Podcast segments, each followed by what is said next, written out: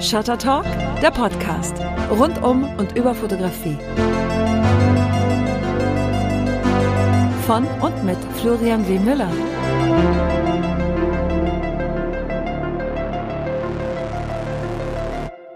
Genau, hier ist wieder Shutter Talk. Es hat lange gedauert, seit der letzten Ausgabe, seit dem ersten Teil vom Gespräch mit Thomas Billhardt. Das liegt einfach daran, dass viel passiert ist und viel gearbeitet wurde, ich viel zu tun hatte, viel um die Ohren, nach Hamburg gereist zur Eröffnung der 50 Jahre BFF-Ausstellung, Vorträge gehalten und so weiter und so fort. Und da gerät so ein Liebhaberprojekt wie dieser Podcast ein bisschen ins Hintertreffen.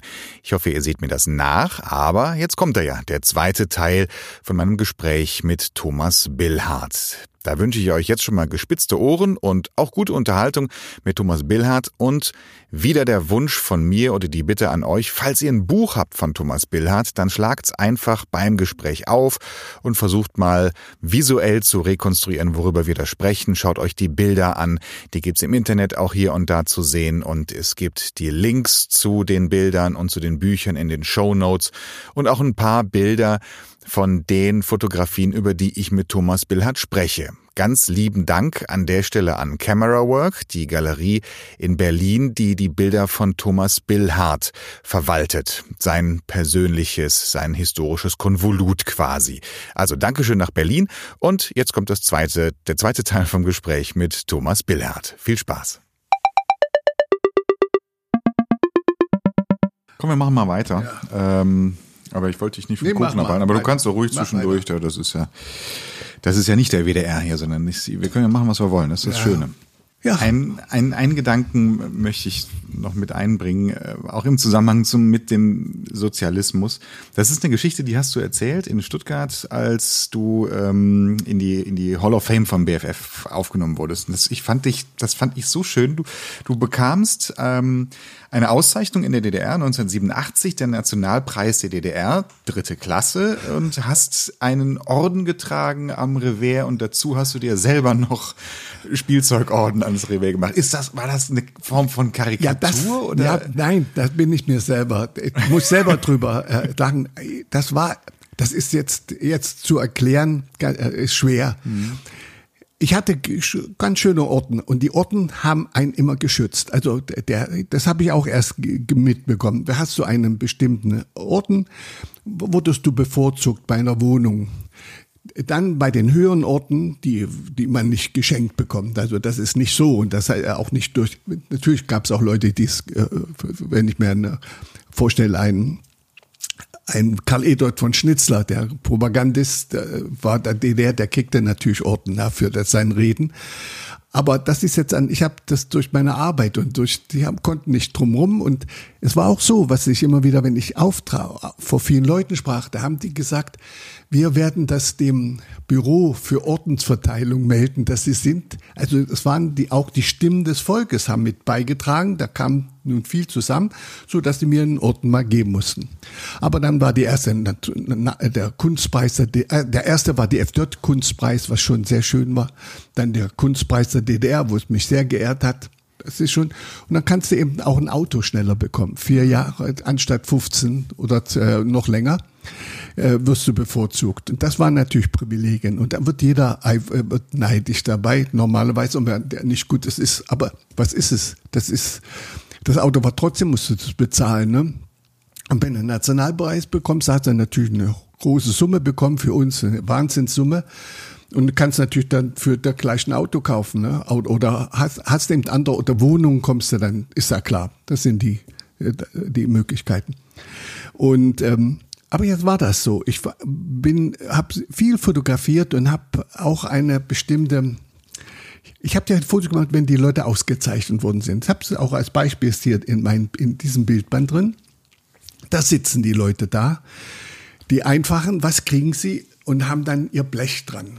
Und in der Sowjetunion, wenn du dahin gehst, ist es ja für uns, wenn man oberflächlich hinguckt, sieht man so Veteranenleute gehen mit ihren ganzen Orten des Krieges. Und wenn du nachdenkst, was haben die, warum haben die Orden bekommen? Was haben die gelitten? Was haben die gekämpft? Was waren die für Helden? Äh, und das Blech ist das, woran sie jetzt haben. So große Verdienst, so viele e- Extras gab's nicht. Aber dieser auch die einfache Mensch mit bei uns war eben dann, du bist der Meister und das sitzen sie so da. Und jetzt kommt, ja, sieht man hier zum Beispiel, und jetzt, jetzt komme ich dran und habe man meine Ordner angemacht, die man so bekommen hat. Und dann gibt's ein Buch, das habe ich mir besorgt, wo man sie ranmacht. Mhm. Also ein rechts ganz wenige, die großen, links die, habe ich mir gedacht, naja. Da gibt es eine Ordnung für welche gibt's, Ort, gibt's, wohin. Ah, okay. Gibt's, ganz genau. Und, äh, und natürlich habe ich mich gefreut, weil ich wusste, es ging mir schon wieder schlecht nach einer Weile, dass wenn du ähm, solche Auszeichnungen, wenn du nicht, wenn du nicht, du wirst von Auszeichnungen geschützt, ja. von diesen miesen kleinen Neidern und, und, und Sekretären und, und Funktionären. Und das, das hilft dir. Und, ich, und, und vor allen Dingen das Geld, was du dafür kriegst, muss ich auch zugeben. Also habe ich dann, aber wie ich mich das so anguckte, dachte ich, hat's, warum habe ich das gemacht? Weil ich, in, weil ich diese ganze Handhabung immer fotografiert habe, mit welchem Pathos, wie man mit, wie man mit Blech einen ehrt, und wie das so abläuft und wie geil man danach ist und das zu bekommen und, und diese ganze ist, ist irgendwas. Und nun hatte ich, äh, hatte ich einen Orden in, in Sibirien bekommen, war für meinen Besuch mit, äh, mit einer FJ-Delegation in den 60er Jahren so einen Erinnerungsorden, aber der sah toll aus. Der war so groß und, und, und schön grünes Band und alles. Und dann hat in Italien mir ein Partisan, ehemaliger, seinen Orden geschenkt mit Tränen. Der war so begeistert von mir durch meine Arbeit. Ich war viel in Italien für die äh, Kommunistische Partei zu arbeiten. Das ist auch wieder eine große mhm. irre Geschichte. Und da ich schenkte mir so einen Partisanorden. Der sah geil aus. Der war wirklich schön. Der war schöner als alle die anderen, die ich hatte. Und dann habe ich einfach gemacht, ich mache dir mir noch an von mir, ich wollte vor mir lächerlich sein, also oder von mir, ich weiß nicht, das ist so ein Gefühl, ich, ich, ich war auf der einen Seite, ich wusste, das war eine ernste und wenn das rausgekommen wäre, wäre Katastrophe gewesen. Ich musste dieses abmildern, dass ich mich auch so unterwerfe. Ich musste doch etwas dagegen sein. Nun ist so, war Sommer und da musste ich nach Berlin reinkommen. Da habe ich, ich wusste nicht, ich hatte meinen Anzug an, dunkel natürlich das konnte ich doch nicht so gehen. Also auch mit den, mit den anderen Orten schon. Da habe ich mir meinen Wintermantel genommen und habe den rum. Ich war vollkommen verschwitzt, als ich da ankam. Und dann konnte ich drin in den abmachen. Da guckten die Leute schon meine Alten an und vor allen Dingen diese, diese, die sehr auffallenden. Und dann sitzt du dann und geht das so weiter und dann kommst du dann ran. Zweite Klasse hat Nationalpreis, dritte Klasse habe ich bekommen. Dann kommen dann die, die großen Auszeichnungen vorneweg und alles ist da und Fernsehen ist so. Und natürlich bist du aufgeregt und ich habe diese Dinge. Immer, immer dadurch komme ich, wird es mir nicht so ernst. Ich habe diesen Schalk, mhm. aber auch den Mut, die Gefahr. Das ist so ein Zwischenspiel. Und dann gehe ich vor, zu Honecker steht da, ne? Und daneben steht der Protokollchef oder die, der Ahnung hat. Und ich habe nicht, ver vergesse bis heute nicht, wie der versuchte, auf die Schnelle rauszubekommen, was ist das? Wie der, der das, das, die normalen ist ein Bild, das sind Symbole, die weiß sofort, oh, das ist der Bäckermedaille und das sind die. Und wie der, wie der, wie der guckte, und aber ich musste die Hand geben, konnte dazwischen gehen, dass er nicht gucken konnte. Da, so, und Honecker mir das gibte und, und was sagt, nicht weiter. Und ich war weg. Ne? Und dann wieder hinter. Und da sitzt wieder, bis das ganz weg ist. Und dann kommt noch die Hahnemann, diese nette äh, Komikerin mhm. Helga Hahnemann. Die hatte auch einen Orden bekommen. Und die war so ein, die, die kam und zu mir und dann hakt sie sich bei mir ein. Ich habe das Bild. Und da laufen wir beide so zusammen mit dem vollen Bonnet. Und, und und weiß nur, wie sie war unglücklich. Die war wahrscheinlich schon krank und war so ein bisschen deprimiert. Und da habe ich sie aufgelockert, sagt, Mensch, Mädel, sei, du bist so toll. Und das war so eine, so eine Herzlichkeit dabei. Der hat auch bekommen. Ich habe kein schlechtes Gewissen. Ich bin nicht also der, das waren noch Leute, die Kampforten bekommen haben, bestimmt. Und die, äh, das war immer zum, zum Jahrestag. Und so habe ich den Orden bekommen und so habe ich, und jetzt war es dann wieder, dann hat die FDJ, dann standen lauter FDJler schon vor der Tür und haben mich zum Zentralrat gebracht. Dann musste ich aber schnell wieder meinen mein Mantel anziehen und musste den ganzen Weg von, von Dings, ein langer Weg bis zu Unterlinden mit den FJ laufen. Im Wintermantel im Wintermantel im Sommer. Weil ich konnte, ich konnte doch nicht so laufen mit denen.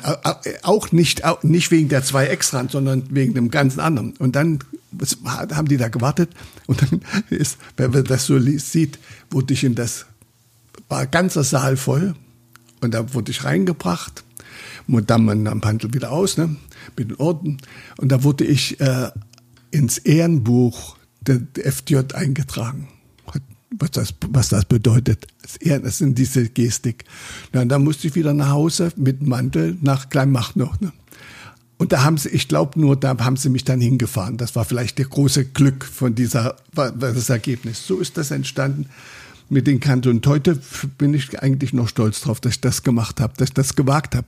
Denn da, das lächerlich zu machen, was ich gemacht habe, das, hätte, das hätten mir übel genommen. Ja, aber das ist so schön. Was ist, das ist diesen Partisanenorden da dran zu haben als ja. eigene innere Rebellion. Keiner andere erkennt, dass man selber weiß es aber. Und ich ich finde das ganz zauberhaft, finde das super. Das, das freut mich, bin, weil, weil also, ich mir also nicht sicher bin, äh, wäre ich ernst genommen und was man, was habe ich gemacht? Ich bin nicht ganz sicher. Ne? Äh, Eitelkeit war es auf keinen Fall, hm. das war klar. Das Aber Gegenteil, war, ja. Warum mache ich noch sogar. das Ding extra dran, um mich selbst ein bisschen zu schützen, ja. äh, nicht äh, mich selbst lächerlich von mir lächerlich ja. zu machen? Ja, genau. Ja, finde ich super. Das war 87, 89 ist ja. die Mauer gefallen. Wie hast du den Mauerfall erlebt? Das ist auch jetzt der letzte Punkt, bevor ich mir auch mal mit dir zwei, drei, vier Bilder angucken mhm. möchte. Dann haben wir das Thema nämlich abgeschlossen. Mauerfall, wie war das für dich? Ja, das, das war komisch. Ich war an demselben Tag wieder dadurch, äh, dass ich das Labor benutze und, und meine Heimfahrt wieder abgekürzt habe, war dann viel kürzer. Und äh, äh auch diese Fahrt mit meinem Auto, mit der Ostnummer, war immer mal ein Abenteuer. Ich erlebte, wenn ich durch West-Berlin fahre, und ich war ja ein junger Kerl, das war ungewöhnlich, kein Rentner, ne? die, die Möglichkeit, die nicht gehen konnten, die durften mit Auto fahren, die mir zuwunken auf der einen Seite. Oder die mir das zeigten oder drohten. Mhm. Also du fährst durch eine vollkommen eine, eine dir nicht nahegelegene Welt. Ne? Und einmal habe ich einen Künstler auch getroffen und da ist mit mir in den Kummelanke sind wir spazieren gegangen. Und dann zog der sich aus und sprang nackend in die Krummelanke. Ne? Mhm. Und da mir das eigentlich zu Hause immer normal war, war ich auch drinnen. Ne? Und wie wir drinnen sind, kommen Leute. Und ich, und der steigt raus und zieht sich an und macht sich nicht raus. Und mir ging es plötzlich im Kopf, Mensch, wenn jetzt eine Presse kommt oder wenn jetzt in der Zeitung steht, Starfotograf der DDR nackt in der Krummlanke, dann hab ich doch was zu tun. Ich kam nicht raus, weil immer wieder Leute kamen. Ich bin als ganz gefrorener dann schnell noch raus in meine Hose gemacht und habe nachgedacht, was macht, wie bist du frech und leichtsinnig, wenn du schon diese, ja. wenn du schon diese Sondergenehmigung, oder die hatte ich ja nicht genehmigt, wenn du dir die wenn du die, die nimmst, dann ist doch aus mit deiner, mit deiner Freiheit, ne? Mit deiner großen Wand. Jedenfalls, ähm, äh, da war ich in Westberlin und bin nach Hause und dann sehe ich dann äh, die Geschichten. Ne? Den Mauerfall. Die, die Mauer. Warte mal, äh, vorher habe ich, vorher, die Tage vorher waren schon die Geschichten, wo die auf die Mauer gestiegen sind. Und da fotografiere ich schon. Aber dieser richtige Mauerfall, die Erstürmung, die Nacht, die war ich zu Hause. Ne? Und da bin ich nicht gefahren. Äh, äh, ich konnte gar nicht. Ich war so, und, aber meine Kinder waren nicht da. Also meine, meine, meine Kinder waren nicht da. Die waren alle da. Die haben das genossen. Die waren alle in Westberlin. Auch mein Sohn, der auf der Hochschule dann war, meine Tochter waren da. Die waren alle da. Ich, ich konnte ja immer fahren und habe das beobachtet. Und dann bin ich erst zwei Tage später bin ich dann mal, bin ich dann losgefahren mit meinem Sohn. Ich weiß es. Und da sind wir da losgefahren und das war für mich so ein, da, da war für, für mich was ein anderes Gefühl, weil ich fuhr und sehe äh, bei einem Grenzübergang, das war in, auf einer anderen Strecke, wo ich noch nicht gefahren bin, wo ich auch nicht kannte, da standen die alle da, so angezogen mit Handschuh, so vornehme Leute mhm. und winkten so. Also nicht, das war noch nicht, das war jetzt nicht der erste Moment, wo alle so machten und klopften an dein Auto. Und ich saß ja drin, ich war, ich bin ja immer gefahren, ne? Empfand das so und sah, sah das, wie die uns wie Affen anguckten. Ich empfand mich wie, ach, aber freundlicher. Und ich weiß doch, hab doch genau, hab doch recht gehabt. Ich hab's gewusst. Die, wir wurden das weiß, wissen wir auch nicht, so lästig, wenn wir die, die unser Trabanz haben sie dann beschwert, haben die, die, die Grenzstädte vernebelt, die, die, die, wir wurden zur Last, als die alle ankamen und kamen.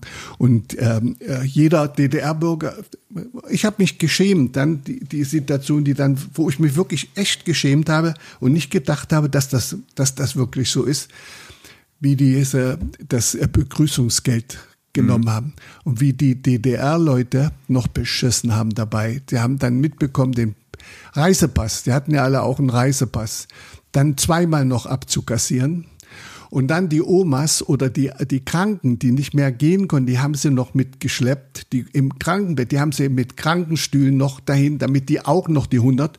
Und dann lassen sie sich noch fotografieren, wie sie sich die 100 Euro an die Stirne kleben.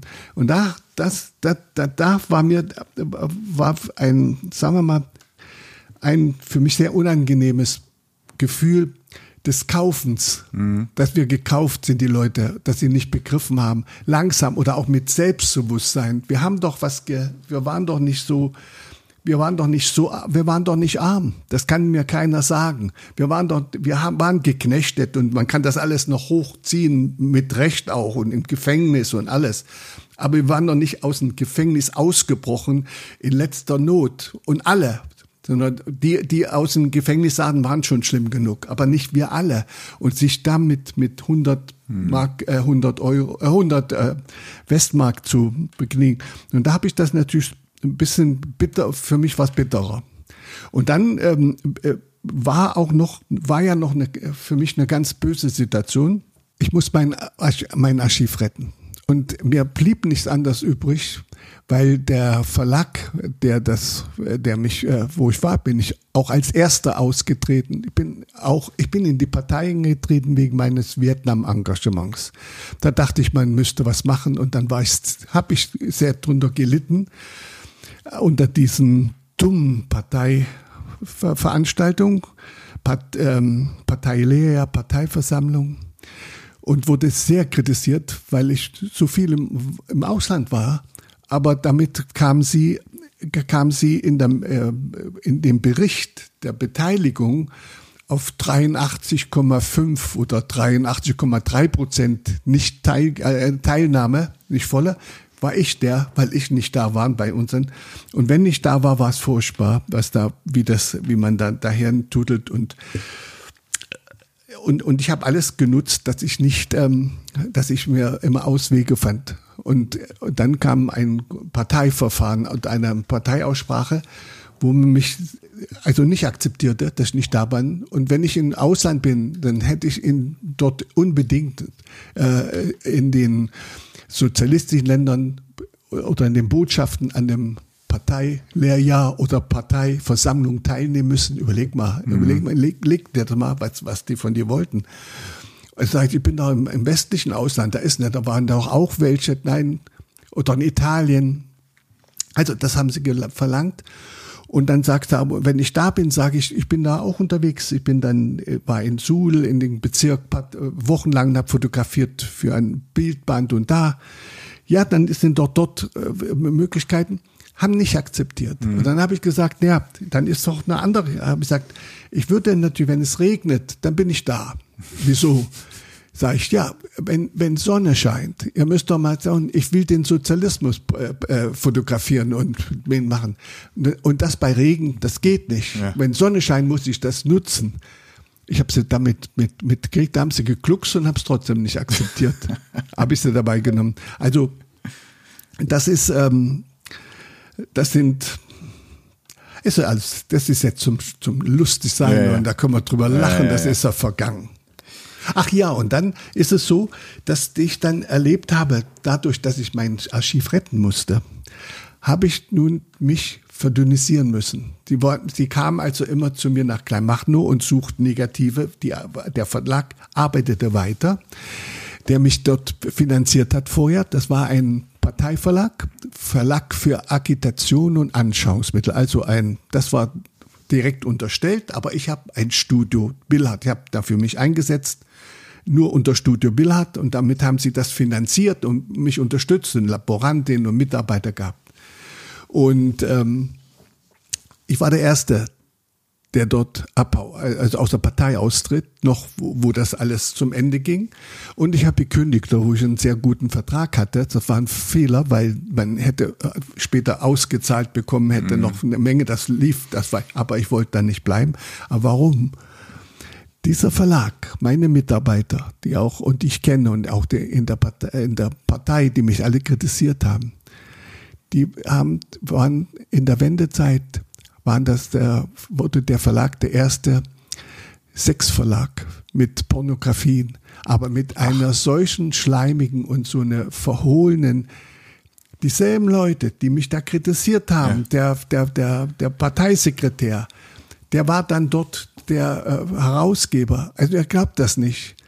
Das ist doch irre. Dann hat sich das wahre Gesicht gezeigt und ich bin eigentlich stolz, dass ich weit, weit bevor das, ich habe nur gemerkt, dass meine Mitarbeiter meine alten Fotos, von denen ich vorhin erzählte, von diesen braven Fotos, mhm. dass die alle vergrößert wurden plötzlich an meinem Labor. Ich habe die gar nicht im Auftrag gegeben. Wunder mich, haben die mir nicht. Da hatten die schon den Plan, das Sex-Magazin zu machen. Bilder. Ja.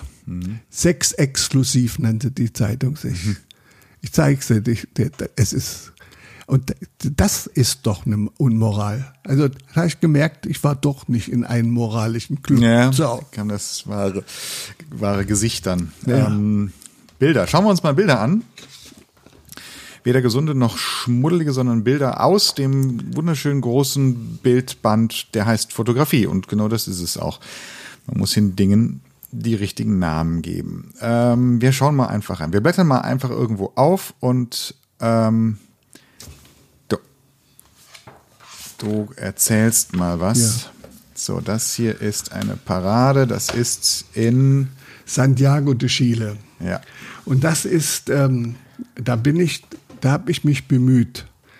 In Chile wurde, äh, gab sich, dass Allende gewählt wurde von den Linken. Der Allende war kein Kommunist, war, der war aber ein Linker. Und äh, zusammen äh, mit den anderen Parteien wurde er in die Wahl. Und dann, das ist nun mal so, weil ich natürlich auch die Nachrichten höre aus dem Westen oder informiert bin, was man ja eigentlich nicht. Aber bei uns wurde gesagt, da entsteht das neue sozialistische Chile. Stimmt ja auch nicht. Und auf der anderen Seite sagte, jetzt bricht ganz Chile das System zusammen. Das wird also kommunistisches Land. Und da habe ich mich bemüht, hatte ich Interesse. Dadurch, dass ich so viel Erfolg hatte mit Vietnam und einen Namen hatte, habe ich mich natürlich mit allen mir zur Verfügung gesagt, ich möchte dorthin. Und habe es geschafft, dass eine Zeitung mich hinschickt, aber auch in einem, mit, im Austausch dessen, dass die kommunistische Zeitung El Siglo in Santiago de Chile einen Journalisten in der DDR mal hatte. Und so war das so ein Austausch. Mhm. Und dann kriege ich, werde ich ohne Geld, werde ich also praktisch hingeschickt äh, ohne Geld äh, kann man nicht sagen, sondern da gibt es so einen ganzen Tagessatz, wo man gar nicht mit leben kann. Aber egal. Für, für 14 Tage war das wohl oder 10 Tage. Ich weiß jetzt nicht mehr diese Einzelheiten. Und dann komme ich dort an und werde abgeholt von diesem Journalisten, der, in der, der die DDR kannte und äh, bringt mich in ein Hotel. So. Und nächsten Tag war die, sollte die Wahl sein von Allende. Und ich sitze im Hotel äh, und gucke mir an den Preis und wusste, dass ich jetzt in acht Tagen wieder nach Hause muss. Das Geld, also da wirst du nicht. Aber ich bin der Erste, der dann in der Moneda, wo, wo die Auszeichnung war, schon da bin, auf dem Rang stehe und genau den Blick wurde mir gezeigt, der hat mich hingebracht, der, mein, der Kollege, und da wartete ich schon zwei Stunden, hatte alles schön im, für mich in, in es wurde immer voller, die Welt kam, die Journalisten kamen. Und dann kam in dem Moment, wo ich jetzt, äh, wo Allende auftrat mit dem vorhergehenden Präsidenten Frei, der äh, rechts war, mhm. der die Scherbe ablegte und er legte sich die Scherbe um. Also Weltbilder, Weltsensation. in dem Moment ruft mich jemand. Ich drehe mich um und da war das, der war bei mir zu Hause mal in der DDR.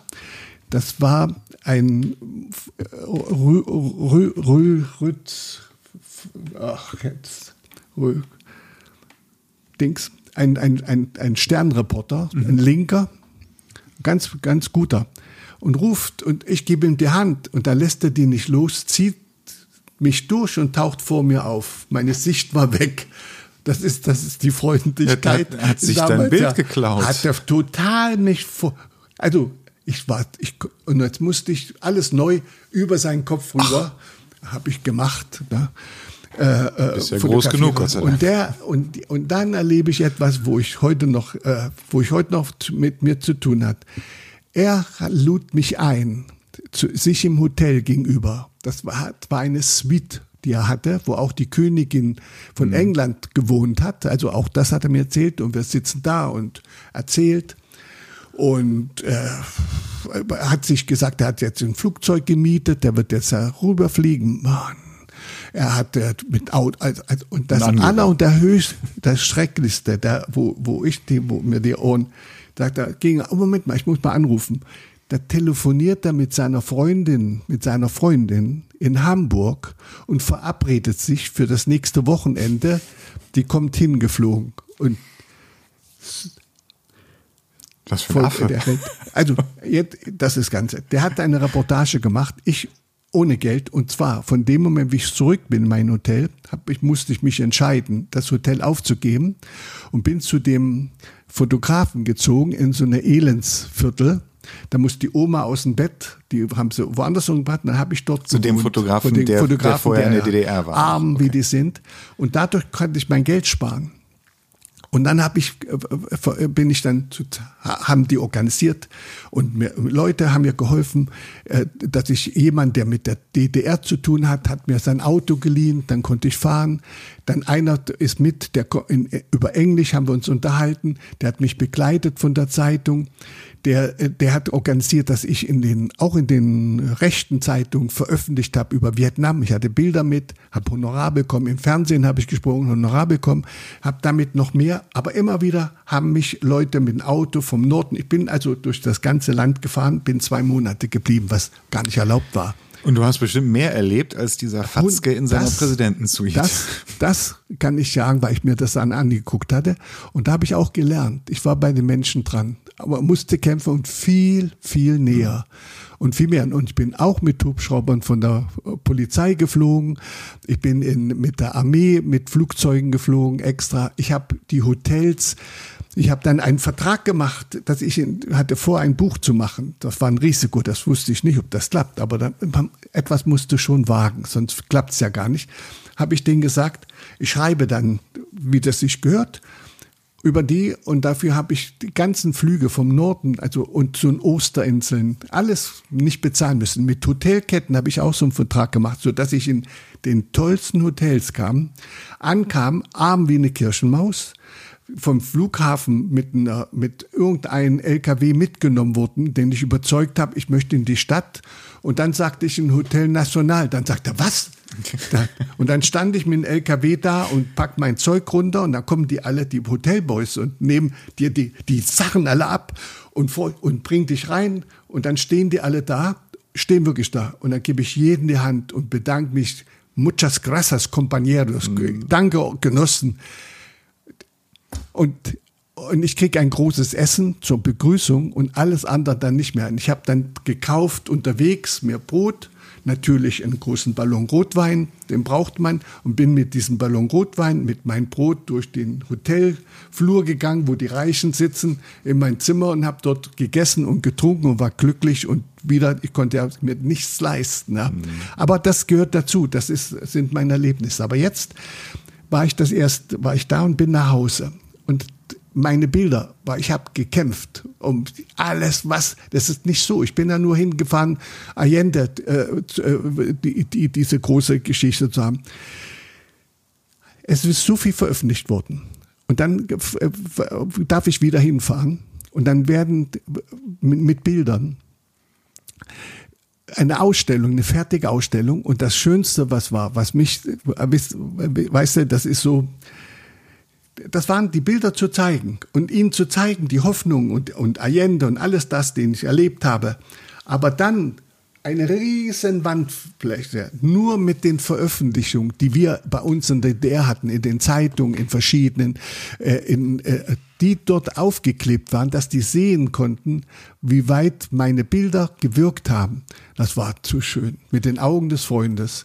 Und hier auf Ich kenne das Bild. Ich, und, es gibt und da ein Bild von dir mit den, mit den Bildern und der großen Wand. Ich weiß nicht, ob das hier bei dir Das ist hängt. hier vorne. Das, das hängt hier, ah, genau. Ja. Und, und, und das Foto, was wir jetzt beschreiben, ist das, was mir dann passiert, was ich nicht, jetzt kommt diese, meine, na gut, das ist dann diese Erfahrung, die ich ja heute hatte. Hier fährt er die Triumphfahrt durch Santiago. Er ist noch nicht so glücklich, das ist kein, kein, kein eitler Held. Aber hier reitet neben ihn, über ihn, der Pinochet. Das ist Pinochet. Und das Oh. ist doch die, das ist doch das Foto, das so tragisch macht. Der spätere Ja. indirekte Mörder, der dann, der ihn dann hat äh, bombardiert, bombardieren lassen, die Man Moneta, sein Amtssitz, und er sich selbst dann erschossen hat. Sehen Sie mal, das, da war ich, hier ist alles frei, hier Ja. ist der schon, und das war alles schon vorbereitet. Die Idee kommt von der CIA, die Unterstützer, das sind jetzt Fakten, das ist keine Propaganda, was ich erzähle. Kissinger, dieser Mann, hat das mit organisiert, dass das Regime, das neue Regime, das unter Allende, was dieses Volk aufgenommen hat, gestürzt, getötet und auf bestialischer Weise gefoltert und unterdrückt worden ist unter Pinochet. Wir wissen das heute, das geschieht, aber wenn du dabei bist, weißt du es ja nicht wie sich so die Welt ent entwickelt. Das ist nun mal die Erfahrung, die man dann machen muss. ja, und wie so ein Bild dann auch erst, Erst oder im- jetzt, im Nachhinein im noch Nachhinein, eine größere und eine ganz andere Nachhinein Bedeutung bekommt, bekommt. Ja. Ähm, es gibt eine Geschichte, wird mit Sicherheit auch hier in dem Buch sein. Ähm, das ist die Geschichte mit dem, mit dem US-Piloten. Vorne, weiter vorne. Das ist weiter vorne, ne? Genau. Hier, nee, hier hinter. Das ist eine Geschichte hier ähm, betitelt mit Vietnam-Piloten im Pyjama. Du hast ähm, Fotos gemacht in Vietnam von den abgeschossenen US-Piloten. Ja. Aber du hast die Bilder natürlich gemacht für Vietnam und nicht für die, für die US-Seite. Das bedeutet, du hast, warst damit einverstanden, dass diese schmale, kleine Frau mit dem großen Gewehr und dem Bajonett darauf den ähm, Piloten hier abführt. Dann kam der Pilot, aber viele, viele, viele Jahre später zu dir nach Kleinmachnow. Wie, wie kam es dazu? Also das war, erstmal war ich, ist das nicht jetzt mein Ergebnis, sondern das war äh, die Geschichte von den Dokumentaristen Heinowski und Scheumann. Die hatten das Studio H&S nannte das. Das waren DDR-namhafte, gute Leute, interessant, sehr tolle. Die hatten die Idee, die gefangenen Piloten in Hanoi in Vietnam zu interviewen. Also ein Unding. Das war Aber mit- 1967. ja, und das haben sie geschafft und haben mich gefragt, ob ich mitkomme als Fotograf. Und so habe ich das miterlebt. Und da erleben wir, dass die Vietnamesen natürlich äh, wir einen Raum hatten und dann sitzen die da und werden interviewt und dann sagten die äh, Vietnamesen zu uns, wir können dabei sein, wenn ein amerikanischer Pilot, der ist gerade abgeschossen worden, von der äh, Miliz an die Armee übergeben wird. Und das ist, dann gehen wir dorthin und äh, ich muss aufpassen, da ist ein ganzes Team, Kameraleute, zwei Kameraleute waren und, und, und Ton und, und Militärs, dass ich nicht vor die Kamera trete und ich habe immer im Hintergrund mitfotografiert, die Situation. Die Situation war für mich ganz einfach. Es war für mich nur die kleine, der, David, äh, David und Goliath im Grunde genommen. Und äh, diese Piloten und im, auf dem Feld haben die Bauern hätten den totgeschlagen. Also das ist mir klar. Und ähm, das, der musste beschützt werden. Und dann kommt er und dann wird er übergeben und das filmen die und erzählen. Und die und die und das ist das, was immer mich jetzt sehr sehr ge geärgert hat. Aber ich war nun endlich mal in der Lage, den Namen des Piloten, weil wir der Dokumentarfilm war, die er aufgeschrieben hat, äh, die, und eine Story zu haben, dass die gesagt haben, der ist jetzt am Tag vorher abgeschossen. Nachdem der, ähm, äh, mein Sohn in der Wendezeit ist er sofort zu einem Modefotografen gekommen nach Hamburg, Gundlach, der ist berühmt. Mhm. Und der hat ihn auch gleich nach Amerika geschickt zum Modefotografieren. Und da war auch eine Situation, dass er nicht mehr äh, bleiben sollte, bis die nächste Modeaktion kommt, gleich anschließend. Und dann ist mein Sohn dort geblieben. Und da er mit Sport zu tun hatte, hat er in Sportverein Do, Kwando, dort heißt das so ein, so ein Kampfsportart. Und da äh, kommt er in Kontakt mit Veteranen aus Vietnam, Kämpfer. Und da, da zeigt, sieht er ein Buch und da sind Fotos von mir drin. Da sagt mein Sohn, ach, das ist mein Vater, der hat die Fotos gemacht. Und dann haben die sofort äh, den, den Kontakt aufgestellt und dann besucht er mich in Kleinmachnow. Ach, das, also der, der Kontakt kam über ja, deinen Dein Sohn, Sohn ja. der durch Zufall über durch Taekwondo sieht, also ganz einfach nur ja ein, ein, ein, Zufall ist. Und dann ähm, kommt der äh, treffen kommt er zu mir und dann erzählt er, wie die Geschichte wirklich war. Und? Und die war, die war eben nie, und das ist ja, das spielt überhaupt für mich keine Rolle, aber die, die Wirklichkeit war die, dass er war schon 14 Tage vorher abgeschossen worden. Ach. In China ist er gelandet. Der wurde dann hin, hingebracht und dann wunderte es sich, dass er plötzlich seine Uniform, seine richtige Uniform anziehen sollte. Da hat er eine Fangkleidung gehabt, hatte Angst gehabt. Ne? Dann haben sie ihm auf diese Uniform auch noch was draufgespotzt, so rot, das wie Blut aussieht. Ach. Die Vietnamesen, die, diese, diese, diese Propagandisten, ja. Und, ähm, und dann dachte er, dann dachte er, jetzt geht's ihnen an den Kragen. Und dann, und dann erzählt er, und da ist plötzlich ein Kamerateam. Das Kamerateam, merke würde, hat, er nicht mehr in Erinnerung, hat mich als Fotograf nur gesehen. Aber das ist jetzt auch die Zeiten. Ich war aber nicht alleine. Wir waren wirklich nur, das, das war das. Und dann hat er uns gesehen und da ging dem durch den Kopf, endlich, jetzt kann meine Frau zu Hause erfahren, dass ich noch lebe. Der hat das also anders gesehen, also jetzt, jetzt erfahren sie es. Und, und so ging das dann. Und jetzt kommen natürlich, und das muss ich wirklich sagen, wird nur diese Geschichte von meinen, von denen, die, die, ähm, von, ich weiß nicht, was die nicht so, so anders denken, sagen, das Foto ist gestellt, es ist nicht wahr das, das ist, das, das ist für mich nicht, das ist für mich un, ich, ich brauchte den Text nicht mal. Ich habe gemacht, weil ich nur dachte, endlich kann ich mal auch, weiß ich, ich habe nie auf Text, es geht nach Symbolen.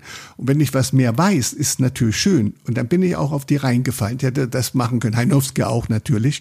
Und dann erzählte das und sagen, das ist nicht wahr. Dabei ist das für mich absolut unwichtig, das ist ein Symbol. Und dann ist er hier bei mir zu Hause in Kleinmachnow. Hier siehst du das Foto mit mein Vater hat in der Hand. Ich habe zu ihm, äh, äh, da war das äh, hier das lokale Fernsehen da und die reden mit ihm und erzählte auch nochmal die Geschichte. Und ich rede und erzähle ihm, guck mal, wozu? Der hat sechs Jahre gesessen, der hat seine Familie verloren, der hat eine neue Frau, der ist, der, der reist jetzt durch die Welt, der, und ich besuche ihn dann anschließend auch nochmal weil ich die Adresse habe in Atlanta, wo er wohnt. Er ist für mich nach wie vor einer dieser Piloten, die gesagt haben, wir haben nur militärische Ziele bombardiert. Alle die Piloten, die befragt wurden von links, haben es beschworen. Mhm. Und ich konnte es immer selber erleben. In Hanoi, wenn die sowjetischen Raketen verfolgten, die schneller waren und die abschießen sollten, haben die das Kunststück verbracht, das weiß ich jetzt auch, dass das wirklich dazu gehört, was und können, schnelle Turns zu machen.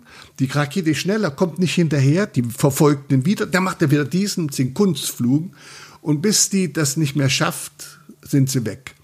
Alle diese, jeder dieser zwölf Piloten, die da waren, hat auf den lieben Gott geschworen. Sie waren oberfromm, obwohl was sie tun, wirklich, und wenn sie sich erklärt haben, verstehen sie, das ist mein Job und das ist mein Befehl und, und nichts wissen von dem Land. Und dann landen sie unten an und haben in ihrer äh, Überlebensanzug eine Pistole, wo sie sich verteidigen sollten bis zuletzt, haben äh, einen Spiegel, falls keins gibt, mit einem Spiegel die Flugzeuge anzuspiegeln, damit sie gefunden werden, haben Rettungsdinger äh, äh, dabei haben, haben Funks, haben, haben ein Buch, was man essen kann, und haben aber hier, haben so eine Fahne. Und da steht drauf, in allen Sprachen, die es da in der Umgebung gibt. die, von den Ländern, wo sie abgeschossen werden könnten. Ich bin ein amerikanischer Bürger, so sinngemäß jetzt, in einer Notlage. Bitte helfen Sie mir und bringen Sie mich zu befreundeten Dings in der Not. Meine Regierung wird es Ihnen danken. Und stell mal vor, die, die Piloten haben das bei sich, das ist, gehört zur Ausrüstung. Was glauben die, wenn die unten ankommen? werden sie erschlagen, wenn die die Bomben runterwerfen. Oder werden die Wut der Menschen, da ist keiner, der denen hilft. Wieso haben die, was denken die sich? Was ist das für eine Überheblichkeit oder eine Arroganz der, der, der des Denkens überhaupt? Und dann äh, ist der das auch. Und der ist jetzt so freundlich und steht da zu Hause in Atlanta mit der, zieht er die Uniform nochmal an, diese Gefangenenuniform, sammelt Katzen, ja und war bei mir zu Hause. Ich konnte aber nicht freundlich sein, weil ich wusste, dass das so ist. Ich war aber auch war menschlich, er ist jetzt da, er ist nicht mehr gefährlich. Aber ich habe nur eine Frage gestellt, warum? Ob er das weiß, was, was, warum er sein Leben versaut hat. Aber hat's, als ich ihn dort war, erzählt er mir, und ich habe auch von ihm ehrenvollerweise ein mit ein Aluminiumring bekommen mit seinem Namen, dass er den Kindern, der geht, wird in die Schulen geführt und erzählt, welche Heldentat. Der gehört zu den Helden, ja. obwohl er ein jämmerlicher, dummer, äh, gut ausgebildeter Kampfflieger war. Und dann im Internet habe ich nachgesehen, ich habe die mir kopiert. Da wird er dargestellt in weißer Paradeuniform mit den ganzen Orten, die er bekommen hat. Aber ein Held, das sind die Vorbilder der Dings.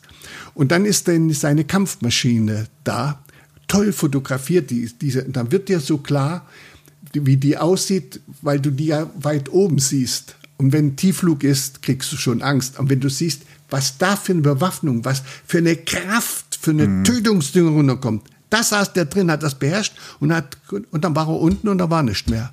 Und ich gehe dann anschließend ins Krankenhaus und da liegt ein Mädchen, ein dreijähriges, das Beinchen ist ab. Und in der Ecke, weit weg, wimmert diese Großmutter. Und ich gehe hin, ich kann nicht fotografieren, es ist zu dunkel. Dann nehme ich diese Totenbarre mit diesem Baby, mit diesem fünfjährigen Jungen und ziehe die durch den ganzen Raum bis an die Tür, damit ich Licht bekomme. Die, die, hat, die ist so in Schmerz gewesen. Ich rede mit der, kann ja nicht verstehen. Aber ich habe ihr versprochen, dass ich das Bild, das Foto millionenfach veröffentlicht werde. Und dann habe ich dann meine Kamera an die, an die Türzage gehalten und eine Sekunde fotografiert. Nochmal drei, vier Bilder gemacht. Diese, diese Dokumentation von Nanowski-Schollmann, die stimmt heute noch, wie sie das analysiert. Denn die haben sich Mühe gemacht. Die haben, die, äh, sie haben ja auch mit äh, sich dort, sie sind auch hingegangen in Südvietnam mit unseren Leuten und haben die befragt direkt in dem, wo sie abgestattet sind, was für Typen sind, wie sie sich vergnügen, wie sie denken. Ja. Sie haben äh, äh, mehr recherchiert, was ist das ganze System. Und das bin ich, stehe ich heute voll dahinter. Das ist so klug gemacht. Aber es hat äh, den Amerikanern wehgetan. Hm. Und äh, als äh, nach der Wende, die offen war, haben sich bei mir von einem äh, militärischen Nachrichtendienst standen ein paar Leute vor meiner Tür. Und äh, ich hatte äh, und sagten, sie würden gerne, äh, ob ich ihnen helfen könnte. Sie suchen nach Amerikanern, verlorenen Amerikanern in Vietnam. Und ich hatte im Kopf und dachte mir, Mensch, da kann ich meinen Sohn helfen, der ist in Amerika und der braucht die Green-Karte der ist, lebt dort und dann könnte ja doch was äh, mir machen. Habe ich gesagt, das sollen sich mein Archiv angucken.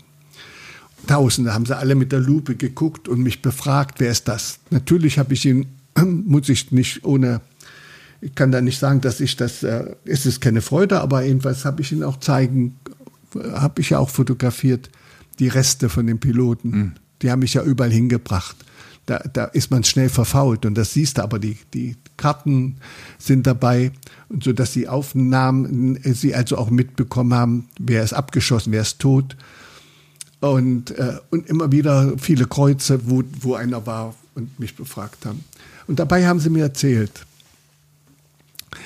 dass der Film von Heinowski-Scheumann, dieser über die Piloten, eine ganz große Aufregung war. Ja. Sie haben den als hochkünstlerisch und politisch eingesehen, also stark.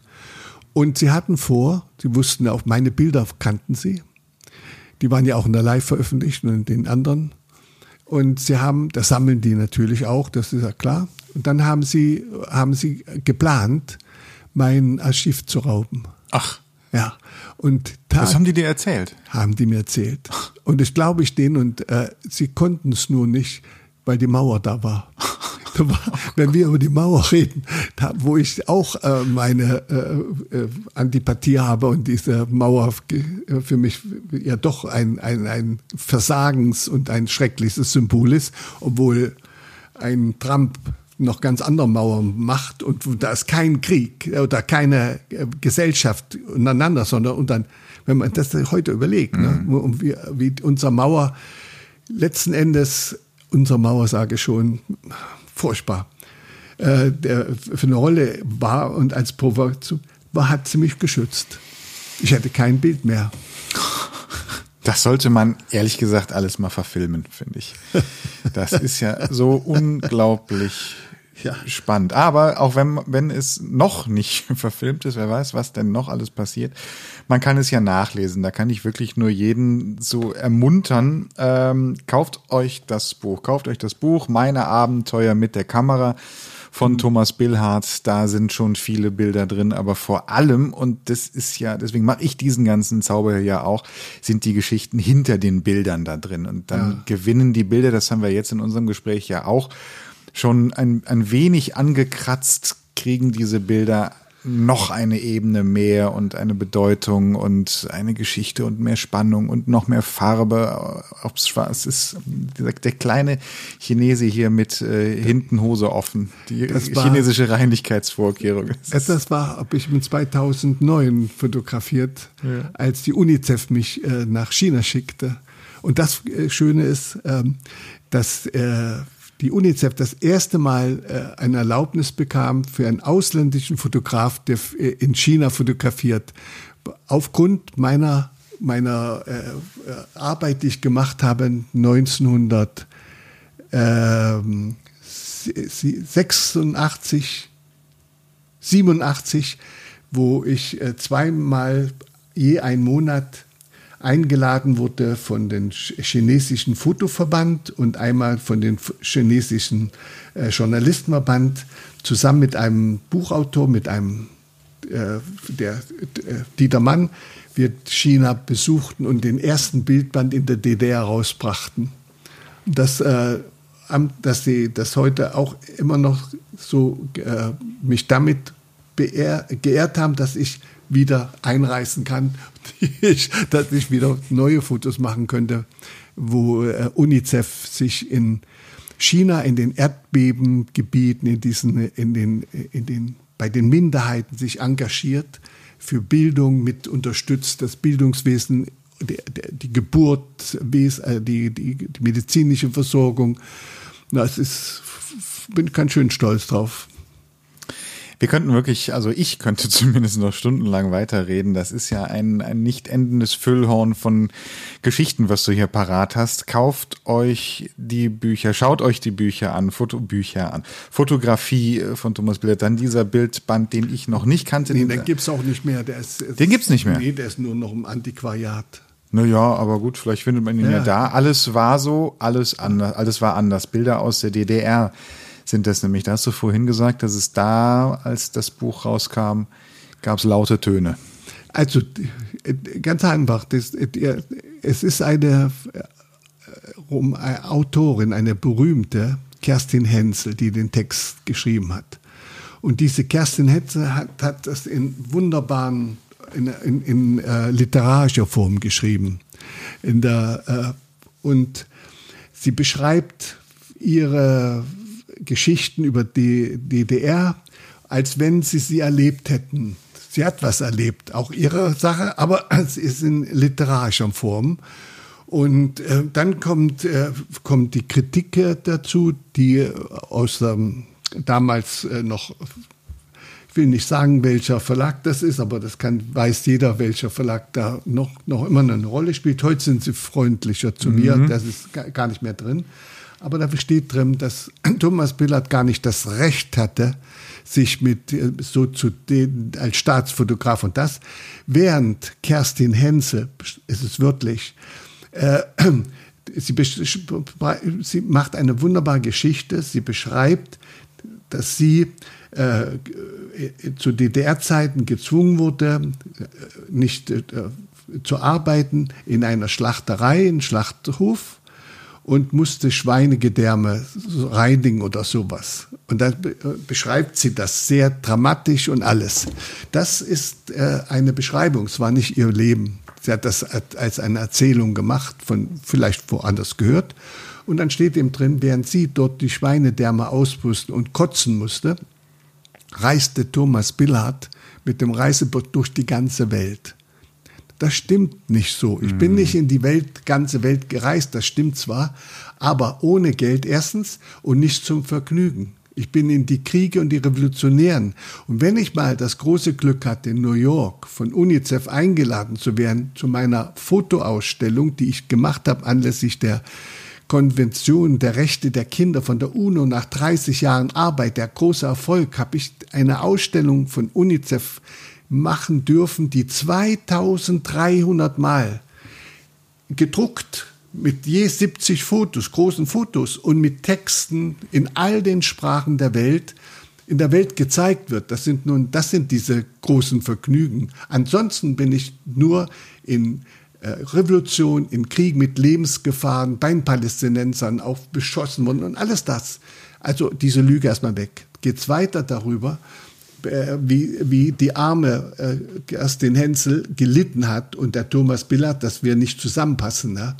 Und ähm, dann beschreiben Sie, dass Thomas Billard äh, von der FJ Kameras geschenkt hat, westdeutsche Ausrüstung. Das ist absolute Lüge. Ich weiß nicht, wie Sie darauf kommen. Ich habe mir diese äh, Westausrüstung dadurch erarbeitet, dass meine Fotos, die wir gemacht haben, äh, von Heinowski-Scheumann in der Welt auf Titeln überall veröffentlicht sind und dass so viel Geld kam, nicht alles für mich, sondern für die ganze Gruppe, dass meine beiden Regisseure sich Westautos kaufen konnten, was sie wollten. Westautos in der DDR, was hm. für ein Blödsinn. Ne? Aber ich habe mir die Hasselblatt gewünscht, die sichere Kamera. Mein, die DDR-Kammern waren mit sechs Kameras, schweren, großen Pentagon 6 Kameras nach Vietnam zu fahren und alle sechs gehen kaputt. Und immer, die, die waren gut durchdacht, aber aus Blech, wie mir der Mechaniker sagt, was ich erlitten und für, für Bilder nicht verloren habe, weil die Kammern aussetzten mhm. und alles nicht stimmte, hatte ich die Hasselblatt. Und dann habe ich ausgestellt, großer von mir äh, in Schweden, bin ohne Erlaubnis von Südschweden, wo ich die Ausstellung hatte, einfach nach Stockholm gefahren mit vollem Risiko mit dem Auto, 600 Kilometer, ohne das bezahlen zu können. Und habe dort beim Soli-Komitee mich angeboten, habe dort meine Fotos genommen und habe sie in Zeitungen veröffentlicht, kriege Geld. Ich habe eine Ausstellung gemacht. Dann mit denen, dafür haben sie gesagt, was ich will. Sagt, wenn ich ein Objektiv kriegen kann, damit ich ein Teleobjektiv, bin ich glücklich, kriege, habe das bekommen. So hatte ich also die Kameras von niemals mir erarbeitet, noch und noch und habe niemals, äh, ähm, also diese Lügen, und es gibt so mehr, jetzt will ich das gar nicht mehr so aufbauschen, aber es hat mich schon sehr gekränkt ja. und es hat mich äh, erschreckt, wie brutal sie weitergehen. Und so hat, so gibt es mehrere Beispiele. Heute berührt es mich nicht, schon lange nicht mehr. Und wenn ich jetzt eine negative bekommen sollte, dann habe ich doch auch, ich, ich stehe ja für etwas. Ich habe ja eine, ein, eine Gedanke. Und wenn, wenn anderer anderer Meinung ist und nicht meiner und sich ärgert über mich und wenn er sich ärgert, dann habe ich ja irgendwas gesagt, was ihn ärgert, dann muss ich ehrlich sagen, freue ich mich dann noch. Ja. ist das anders jetzt, meine Haltung. Also schönes, auch das ein schönes Buch, auch wenn es vergriffen ist. Vielleicht findet das der ein oder andere ja noch im Antiquariat. Alles war so, alles war anders. Die Bilder aus der DDR hier. Kathi Witt ist auch drin, habe ja, ich gerade gesehen. Eisprinzessin. Die Eisprinzessin, genau. Hier, aber schon ein bisschen her. Was man das alles sieht, das ist schon. Es ist ein Gebäude drin, was ich gerade gesehen habe, in Halle, was ich mal fotografiert habe. Ja. Da musste ich schmunzeln gerade, ja, ja. Ich habe mal so eine, äh, Reise gemacht durch die ehemalige DDR und habe so Gebäude fotografiert und diese, genau. dieses ja, Ding. der da, Neubaugebiet, wo nichts weiter drumherum ja, ist, genau. wo das alles. Ja. Ein aller, aller, allerletzter Punkt, weil das ist auch ein aktueller Punkt, der euch da draußen vielleicht interessieren könnte, wenn ihr denn mal Bilder von Thomas Billhardt mehr oder weniger in Aktion, sprich an der Wand sehen möchtet. Ähm, Thomas Billhardt, du wurdest vor kurzem in die Hall of Fame vom BFF, von unserer beider Berufsverband der freien Fotografen und Filmgestalter, aufgenommen. Erstmal, wie fühlt sich das an, in einer, in einer Hall of Fame zu sein? Ich freue mich darüber auf jeden Fall und bin auch überrascht und auch nicht gewohnt. Man kann mit, sagen wir mal, ich kann nicht überheblich werden, ich kann nicht so auftreten, weil ich muss doch mit Menschen reden, mit normalen. Ich kann also jetzt nicht mit, ich bin Hall of Fame oder ich bin hier, wissen Sie, ich bin der, der und der. Ich komme zu Menschen und das ist mein Prinzip doch eigentlich nur von unten ran. Ich kann, komme nicht von oben. Ich kann nicht jetzt, oh, hier ist Billhard kommt hier und alle stehen in Hab-Acht-Stellung, da ist es unmöglich. Ich kann das gar nicht und ich, ich muss sie entdecken. Ich muss, sie muss auf ihr, in, in, mit ihnen zurechtkommen, sodass ich mit dem, ähm, äh, ich, ich mich sehr drüber freuen kann und, und, und, und stolz drauf bin, dass vor allen Dingen, das ist eine Auszeichnung von Kollegen, und, und, ich, und, und was für mich auch jetzt so, weil ich sehr durch meine Sonderstellung in der Zeit der DDR letztens, ja eine Sonderstellung, wenn ich reisen kann. Ich kann doch ab, aber doch niemand, ich bin mir jetzt erst bewusst, wie das zusammenhing. Aber damals war ich doch noch lange nicht. Ich war dankbar, dass ich reisen konnte und war ganz schön stille und habe nicht provoziert. Ich hätte gerne mich auch äh, laut beteiligt, wenn was nicht, dachte ich, aber ich bin doch nicht so blöd dass ich jetzt hier schreie, wo ich jetzt doch noch so viel vorhabe. Ich muss noch mehr, will noch mehr. Ich hatte ja noch vor, nach Afrika ein großes Thema zu, oder, oder, oder ich wäre in die nächsten Ziele gegangen, habe viel noch vor. China war ja auch so ein spannendes Thema. Also war ich froh, aber ich war ja doch mit meinen Fotos letzten Endes still, aber auch laut. Sie konnten ja lesen und, und ehrlich. Auch die, die Bilder von der DDR waren ehrlich. Und ähm, so, so dass ich mich und, und ja und an und jetzt wäre ich von den Kollegen Anna und und da da, da, da sehe ich schon, dass dass das ähm, eine große was ganz Besonderes ist, wenn es die Kollegen sind, nicht neidisch sind, was was sie mich in Stuttgart oder was ich hier jetzt erlebt habe von allen, wie die auf mich zukommen und dass ich von denen die Auszeichnung bekomme. Da freue ich mich. Dann habe ich doch was gut, vielleicht doch ganz gut gemacht. Der schöne Effekt ist auch, dass wir, mit wir meine ich jetzt den Verband, im Rahmen dieser 50 Jahre Jubiläumsgeburtstagsfeiern diese Ausstellungen machen. Eine davon ist deine, es sind insgesamt vier Ausstellungen. Die Touren durch Deutschland mit drei Stationen, angefangen haben wir in Stuttgart, jetzt ist gerade noch Berlin bis morgen. Ich weiß nicht genau, wann dieser Podcast ausgestrahlt wird, ausgesendet wird, vielleicht morgen, aber dann ist äh, Hamburg, äh, Quatsch, Berlin abgefrühstückt, aber dann geht's am 20. September in Hamburg weiter. Und du bist bei allen drei Stationen selber mit dabei. Das bedeutet eine sehr, sehr schöne Ausstellung mit Bildern ähm, von Thomas Billhardt. Thomas ist selber auch noch mit dabei. Das heißt, da könntet ihr, wenn ihr Lust habt, auch direkt mal den Fotografen euch von nahem anschauen. Neben dir ist noch ähm, Volker Hinz aufgenommen. Ganz in netter Kerl. Ein ähm, ebenso berühmter Sternfotograf, also auch Dokumentar, Reportagefotograf, auch er mit einer großen Ausstellung, dann noch die Ikonen und die Mitgliederausstellung.